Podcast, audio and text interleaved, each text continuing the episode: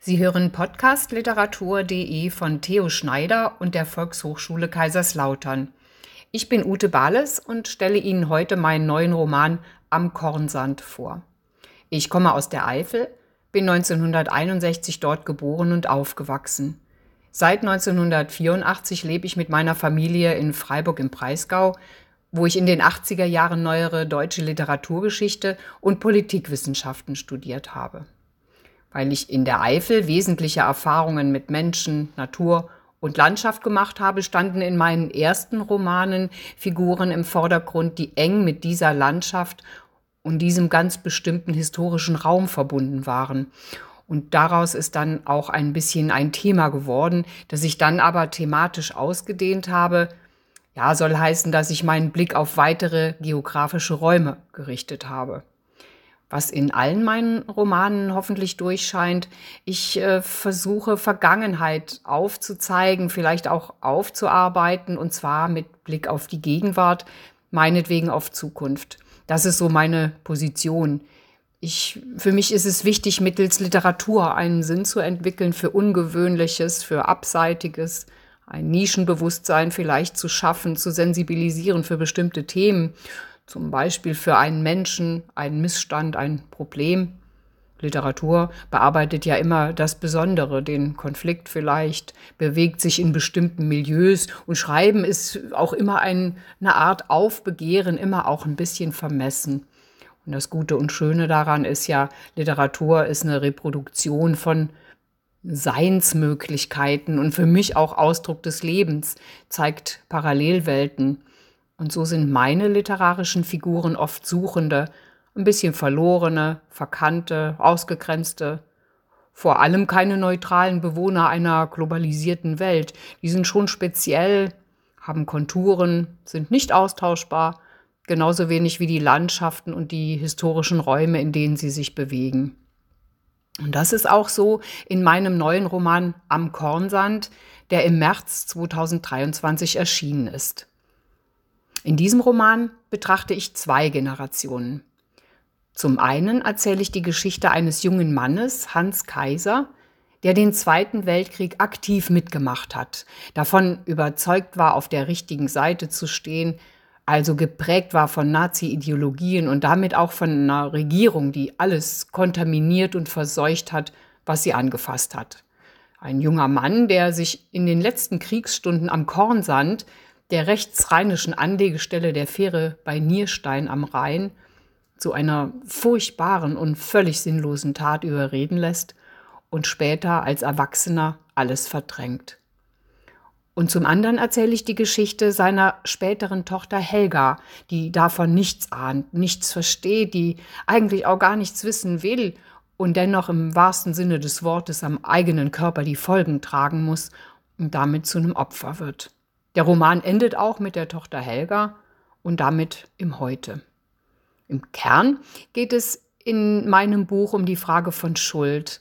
Mich hat also die Frage auch immer beschäftigt, wie historische Hinterlassenschaften im Kleinen weiterwirken, also präsent sind in den Familien, in unseren Köpfen und was das dann mit uns macht. Wie also Vergangenheit und Zukunft zusammenhängen oder anders gesagt, was Vergangenheit mit Gegenwart und Zukunft macht. Ja, es geht also um die Schuld, um die Unmöglichkeit von Sühne. Es geht um Opfer und Täter. Wer ist Opfer? Wer ist Täter? Ist Schuld etwas sehr Individuelles? Muss sie persönlich getragen werden? Oder ist Schuld nur eine Frage der zeithistorischen Umstände und der jeweiligen Perspektive? Und ja, zu dieser Nazi-Zeit ist eben das, das Fürchterliche ist eben nicht, dass die Nazis unmenschlich waren. Dann hätte man sie ja deutlich erkennen können. Das Fürchterliche war, dass sie menschlich waren. Menschen wie, wie Sie und ich. Und Hans Kaiser, den ich hier beschreibe, war ein Jedermann. Er war abgerichtet, hat nichts hinterfragt, sondern nur funktioniert entsprechend seiner Erziehung eben in der Nazi-Zeit. Und ich habe den Roman auch gar nicht wegen des Verbrechens geschrieben, um den sich alles dreht. Solche Verbrechen gab es ja tausendfach und gibt sie immer noch. Mich hat wirklich die Frage begleitet, wie geht, wie geht es weiter nach so einer Tat? Wie geht man damit um? Wie setzt sich das fort? Was macht das in den Köpfen der Nachgeborenen?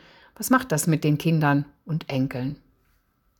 Ja, und inhaltlich umreißt der Roman zum einen eben die Jugend des Hans Kaiser, der in Mayen in der Eifel aufgewachsen ist und sich 18-jährig angestachelt und aufgereizt durch Nazi-Propaganda im März 1945 zu einer furchtbaren Tat hinreißen lässt. Diese Tat, die kann er bis 1985 vor seiner späteren Familie geheim halten. Zum anderen erzähle ich die Geschichte seiner Tochter, der heranwachsenden Helga, die sich schon als Kind unwohl fühlt in ihrer Haut. Sie leidet an einem unerträglichen Juckreiz, einer Neurodermitis, muss sich ständig jucken und kratzen, manchmal kratzt sie sich die Arme blutig. Die Familie, die ekelt sich vor ihren aufgekratzten Armen und den abgefressenen Fingernägeln. Und weil das gar nicht aufhört, wird sie mit ungefähr elf Jahren, das ist Ende der 70er Jahre, zu einer Erholungskur in ein sogenanntes Verschickungsheim auf die Insel Föhr geschickt. Sechs Wochen soll sie da bleiben. Sechs Wochen lang erlebt sie die Hölle der schwarzen Pädagogik. Die Erzieherinnen, zu denen sie Tante sagen muss, bewachen, bestrafen, schlagen, erniedrigen. Es herrscht Gewalt, Essenszwang. In der Nacht ist es verboten zu flüstern oder auf die Toilette zu gehen und die Schlafsäle werden bewacht. Helgas Hände werden nachts, weil sie sich ja ständig kratzt, ans Gitter des Bettes gefesselt, so dass sie sich kaum bewegen kann. Die Essensregeln sind fürchterlich. Was auf dem Teller liegt, wird gegessen. Wer den üblichen Haferschleim und die Fettsuppen abbricht, muss das Erbrochene essen. Ich lese einen Auszug aus dem Kapitel Helga. Abends sitzen alle im Speisesaal unter bläulichen Leuchtstofflampen. Auch am Abend gibt es fast immer Suppe. Die Hafersuppe ist schleimig, ohne Geschmack. Auch die Graupen sind ohne Geschmack. Eines der Kinder weint, muss erbrechen. Das Erbrochene wird wieder untergerührt und muss aufgegessen werden, auch wenn jemand auf dem Boden erbrochen hat. Was denkt ihr denn? sagt Tante Erika auf Helgas erschrockenen Blick hin. Ständig muss ein Kind brechen. Die Tanten halten graue Zellstofftücher und Blechschalen bereit. Das Brechen ist ganz normal. Helga verträgt einiges, aber auch ihr ist oft schlecht und sie muss aufstoßen. Einmal ist das Aufstoßen so stark, dass doch etwas von dem Essen aus dem Mund quillt, auf das Kleid tropft und Flecken auf dem frisch gesäuberten Boden verursacht. Tante Cordula wirft ihr einen stinkenden Lappen zu, an dem schon anderes Erbrochenes klebt, und befiehlt aufzuwischen. Helga bückt sich und wischt. Sie wischt und wischt, aber die Tante ist nicht zufrieden und schreit immer weiter, obwohl der Boden längst sauber ist. Ein anderes Mal erbricht sich das Mädchen, das neben ihr sitzt, wobei das Erbrochene auch in Helgas Teller spritzt. Helga schiebt den Teller von sich, aber Tante Cordula schiebt ihn energisch wieder zurück. Wirst du wohl aufessen? Helga zählt die Nächte. Die Dunkelheit ist groß, alle sind allein. Keine kann der anderen helfen. Die Erzieherinnen überwachen, lauern auf, passen ab, drangsalieren, forschen aus, befehlen. Ihre Sätze sind kurz. Zwei, drei Worte. Hinsetzen, Mund halten, aufessen, leise sein. Manchmal schlagen sie zu, für alles und nichts, oft mit Kleiderbügeln. Nichts entgeht ihnen. Helga versucht nicht aufzufallen und nirgends anzuecken. Das ist gar nicht leicht. Man kann nämlich an der falschen Stelle lachen oder an der falschen Stelle schweigen. Man darf auch nicht traurig sein. Helga weiß auch bald, was Strafstehen ist und dass es einen leicht treffen kann, nämlich wenn man etwas Falsches sagt oder an der falschen Stelle lacht. Oder wenn man schwatzt oder zur Unzeit auf die Toilette muss. Oder wenn die Gefahr besteht, dass man ins Bett macht. Beim Strafstehen ist es so, dass man sich barfuß mit dem Rücken zur Wand stellen muss und sich nicht bewegen darf. Dann kommt eine der Tanten und streut einem Waschpulver über die Füße. Ganz genau kann man dann sehen, ob sich jemand bewegt hat. Die alten, graumelierten Kacheln sind kalt, das Stehen kann Stunden dauern. Wer sich bewegt, wird nochmal bestraft. Ja, diese Kinderverschickungen, die spiegeln die NS-Zeit, sind eigentlich eine Fortsetzung davon. Schon während der Weimarer Republik hat man bedürftige und gesundheitlich angeschlagene Stadtkinder zu Erholungsaufenthalten in Heime aufs Land geschickt. Und die Nazis haben das Programm fortgesetzt. Das hieß dann Kinderlandverschickung. Und die haben etwa zweieinhalb Millionen Kinder und Jugendliche in ländliche Gebiete eben auch verschickt, um sie aus den bombardierten Städten in Sicherheit zu bringen. Und gleichzeitig haben die natürlich die Aufenthalte genutzt, um ideologisch und erzieherisch auf die Kinder einzuwirken. Und unter der Bezeichnung Kinderverschickung, das betrifft dann jetzt die Helga, wurden in der Bundesrepublik seit den 50er bis in die 90er Jahre acht bis zwölf Millionen Kinder im Alter von zwei bis 14 Jahren ebenfalls in diese Kuren geschickt. Die sollten Krankheiten auskurieren, an Gewicht zulegen. Heime dafür gab es an der See oder in den Bergen. Und die Systematik und Pädagogik, die ähnelten dann den Konzepten der NS-Zeit, auch die Infrastruktur hatten die übernommen.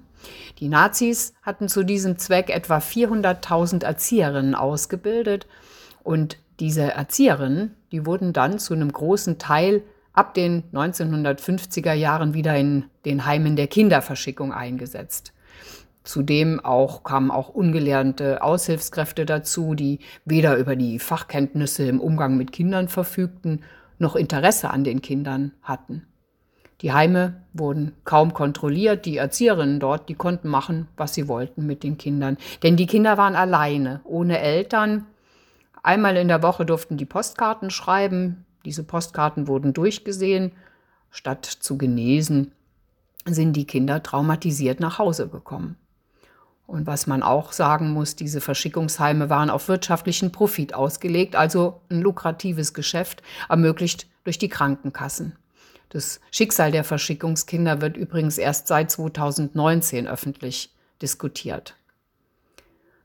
Ja, und diese Helga verbringt also schlimme Wochen auf Föhr. Weder bessert sich der Hautausschlag noch ihr Befinden.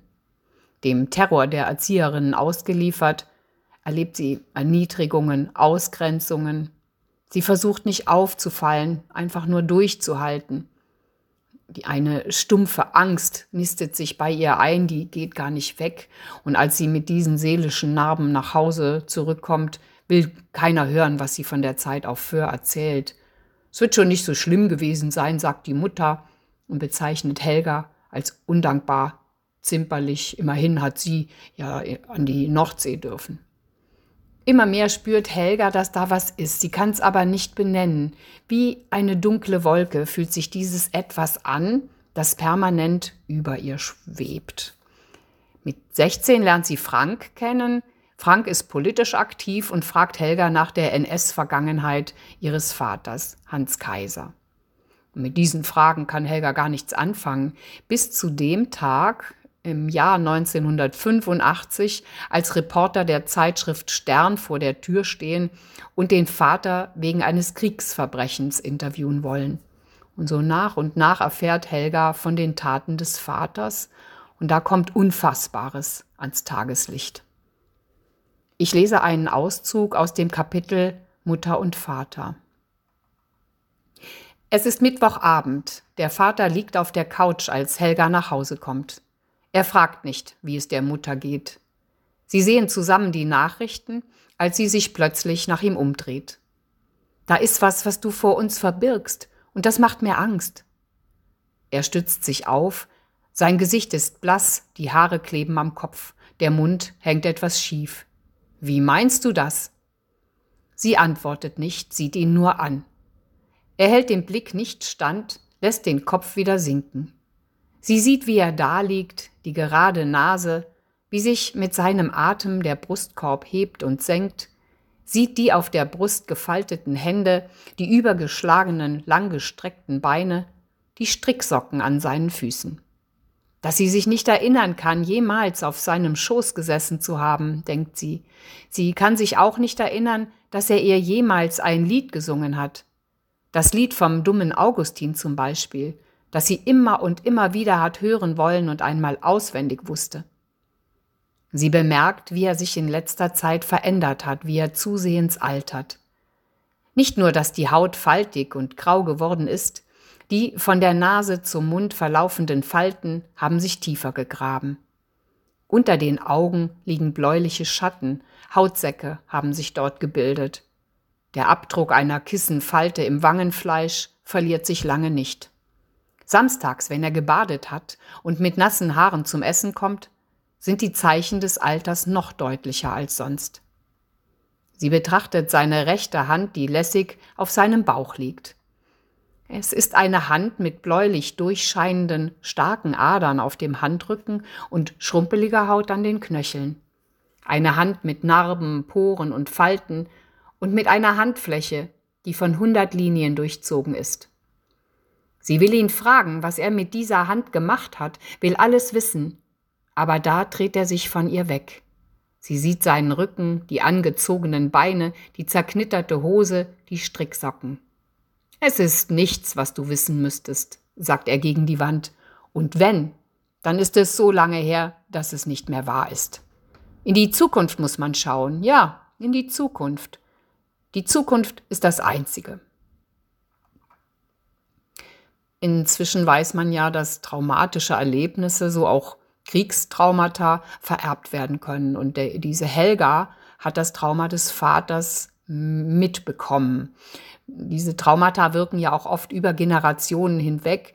Das heißt, nicht nur Kinder, sondern auch Enkelkinder leiden unter den Folgen, entwickeln Depressionen, Angststörungen, Essstörungen, haben Albträume, die Helga ja auch hat. Auch Hautkrankheiten sind dabei ziemlich typisch und die Kinder leiden meist, ohne etwas von den Zusammenhängen zu ahnen. Die fragen sich dann, so wie Helga das ja auch tut, was ist mit mir eigentlich los? Je mehr von Helga erzählt wird, desto klarer entfaltet sich die Vorgeschichte des Vaters und etwa ab der Mitte des Romans rolle ich dann dessen Geschichte auf, eine Geschichte, die ich aber schon auf den ersten Seiten des Buches habe anklingen lassen. Hans Kaiser ist elf, als er 1937 in die Hitlerjugend aufgenommen wird. Begeistert nimmt er an Zeltlagern und Fackelmärschen teil, stimmt stramme Lieder an und ist stolz auf sein Sammelbuch mit Fotos ranghoher Militärs. Gestützt von Schule und Elternhaus träumt er von einer Karriere in der Partei und mit knapp 17 wird er schon zum Kriegsdienst eingezogen. Er hat Ehrgeiz, will was erreichen. Für Hans Kaiser sind diese Gräuel des Krieges notwendige Begleiterscheinungen, die nimmt er fraglos in Kauf. Mehrfach ist er zugegen, wenn Menschen erschossen werden. Und im Frühjahr 1945, in den letzten Kriegsstunden am Rheinufer bei Nierstein, dem sogenannten Kornsand, ist er schließlich bereit, selbst zu töten. Zu diesem Zeitpunkt ist der Krieg links des Flusses zu Ende. Die Amerikaner sind schon weit vorangekommen. Und in diesem Moment wollen fünf verschleppte Nazi-Gegner, die gerade freigelassen wurden, mit der Fähre über den Rhein zurück in ihren Heimatort nach Nierstein. Aber sie werden am Ufer gestoppt, dürfen nicht weiter. Ich lese einen Auszug aus dem Kapitel am Kornsand.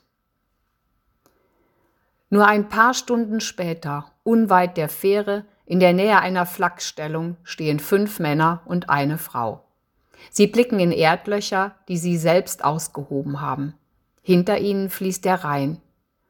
Die Luft ist noch kalt, aber da, wo die Sonne hinscheint, ahnt man den Frühling. Die Leute stehen ruhig und gefasst. Niemand redet. Vor ihnen ein paar Meter entfernt stehen drei Uniformierte einander zugewandt. Zwei von ihnen sind Offiziere, der dritte trägt eine Offiziersmütze und eine braune Parteijacke. Einer der Offiziere ist Hans. Obwohl er eher klein zu nennen ist und ansonsten unfertig wirkt, sieht er entschlossen aus. Dazu tragen die gerade Haltung bei, die seitlich abrasierten Haare unter der grau-grünen Feldmütze, die zusammengepressten Lippen. Schniering reicht ihm eine Flasche Schnaps. Nicht zögern, rantreten, anlegen und dann schnell abdrücken. Hans setzt die Flasche an, trinkt und schluckt, setzt nochmal an. Dann zieht er die Pistole aus dem Holster und wiegt sie in der Hand. Die Pistole ist geladen, sie ist kalt und schwer. Ja, dieser Hans Kaiser hat dann sechs Menschen freiwillig erschossen und er ist sicher, das Richtige getan zu haben für Reich und Führer und Vaterland. Er war damals 18 und man hatte ihm gesagt, das sei ein Verbrecher, Kommunisten, eine Jüdin dabei. Und nach der Tat hat man ihm auf die Schulter geschlagen. Gut gemacht, mach weiter so. Das ist alles sehr unfassbar. Es ist auch so, dass sich die beiden Lebensläufe Vater und Tochter nur schwer vergleichen lassen. Er, der Vater, ist ja hineingewachsen in eine Zeit, in der Gewalt gesät wurde. Er war hörig gegenüber staatlichen Verordnungen. Und sie, die Tochter, verletzlich und scheu, hineingeboren in vermeintlich gute Jahre, aber geplagt von diesem unerträglichen Juckreiz am Körper, der so ein permanentes Unwohlsein erzeugt und seinen Ursprung in einer Familiengeschichte hat, von der sie eben lange nichts weiß. Als sie es erfahren hat, fühlt sie sich wie in Säure getaucht. Sie hofft auf ein Wort des Vaters, aber der Vater hat keine Worte. Sie fragt nur zögerlich, dann lässt sie es wieder, fragt nochmal, der Vater weicht aus ins Schweigen und so weicht auch Helga aus ins gleiche Schweigen. Und dieses Ausweichen, die Unfähigkeit zu reden und Fragen zu beantworten, bestimmt ja nicht nur das Verhältnis von Vater und Tochter, sondern das der ganzen Familie. Es kommt zu keiner Abrechnung. Das erhoffte Bekenntnis äh, zu Schuld oder Mitschuld mag der Vater nicht abgeben. Und dann kommt auch dann meine Frage, ne, wann ist man ein Täter? Wann ist man ein Opfer? Der Hans Kaiser hat für damalige Vorstellungen nichts Außergewöhnliches getan. Der hat funktioniert, war autoritätshörig, er war, wie gesagt, ein Jedermann, ein Kind der Kaiserzeit, autoritär erzogen, der Obrigkeit untertan, also auch zum Untertanen erzogen, geschlagen mit Verblendung. Ja, so ein prädestiniertes Vollzugsorgan nach dem Motto, mach das, was der Führer sagt, der wird schon recht haben und das Richtige tun und wollen was wir heute Barbarei, Zivilisationsbruch und Menschheitsverbrechen nennen, das war ihm, dem Reich und dem Führer geschuldet. Eine gute Tat, jugendlicher Diensteifer, vielleicht Übereifer, freiwillig. Er hatte sein Gewissen ausgeschaltet, auch verraten, das ist die eigentliche Schuld. Aber wenn man sich nicht vor Augen hält, dass die meisten Mitschuldigen des Krieges normale Menschen waren, gerät man in Gefahr, nicht zu merken, wenn sich Geschichte wiederholt. Schuldig waren ja immer schon die anderen. Es ist ja auch so, dass jede Gesellschaft glaubt, moralischen Gesetzen zu folgen. Dabei folgt sie immer nur den gerade geltenden Gesetzen. Irgendwo ist es vielleicht anders, nicht heller und nicht dunkler, aber vielleicht anders, denkt Helga in der Schlusssequenz meines Romans. Dabei weiß sie sehr genau, dass sie, egal wo sie hingeht, die Geschichte des Vaters mit sich trägt. Soweit für heute. Sie hörten Podcast literatur.de von Theo Schneider und der Volkshochschule Kaiserslautern mit Kostproben aus meinem neuen Roman Am Kornsand, erschienen im Mai 2023 im Rhein-Mosel Verlag in Zell. Das Buch hat 200 Seiten, liegt vor als Hardcover-Ausgabe mit Schutzumschlag und kostet 22,80 Euro. Es ist ebenfalls erhältlich als Hörbuch-Download. Gelesen wird es von Helmut Stiegelbauer. Vielen Dank fürs Zuhören.